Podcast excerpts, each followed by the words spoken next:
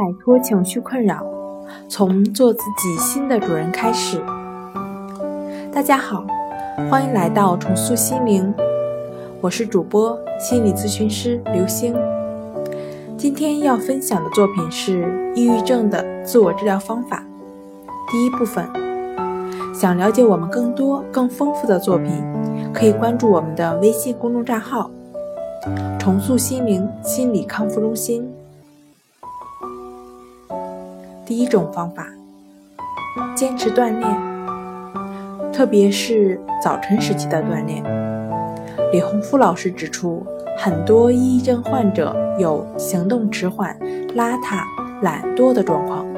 长期这种状况不仅严重损害身体机能，更会加重抑郁症患者消极负面情绪。俗话说：“一日之计在于晨。”早晨的空气可以说是一天中最清新的时刻，它可以充分调动人体潜能，活化身体细胞。当身体放松了，内心也慢慢的会放松下来，情绪自然会有一定的缓解。第二种方法，外出交际，把自己关在家里，逃避与人接触，是抑郁症患者常见的表现。而这首先是他们所需要改变的地方。抑郁症患者常表现为情绪低落、自我评价低、不如他人、什么都做不好等负面的状况。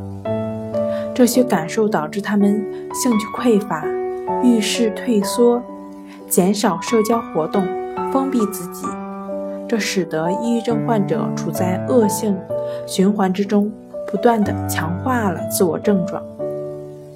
改变这种恶性循环的前提，必须强迫自己走出去，多交朋友，参加社会活动或出去旅游。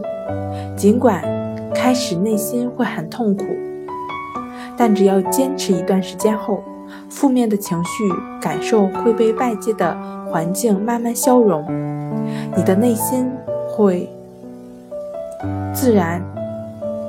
重燃起自信心。第三种方法，关系法。关系法是心灵重塑疗法中的一种净化内心的方法。呼吸的品质代表生命的品质，呼吸伴随着生命的开始和结束。呼和吸称为吸。心理学上讲。专注于呼吸是身心一体的练习，可以让分离已久的身心开始融合，消除内在思想的对抗，回归本真的自我。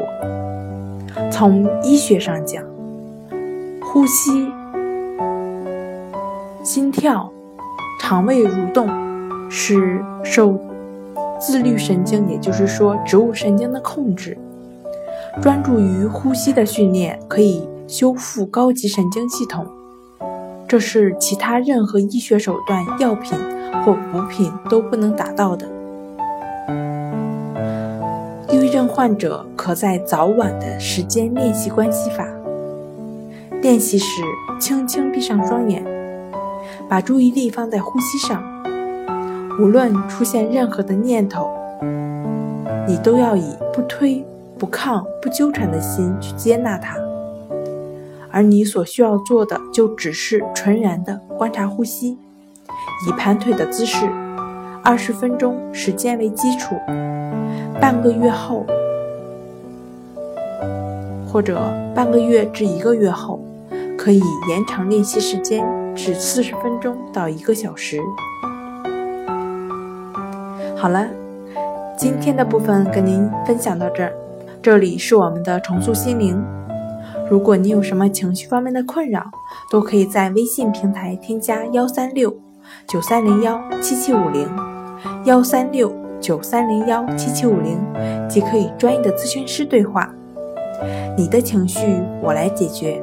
那我们下期节目再见。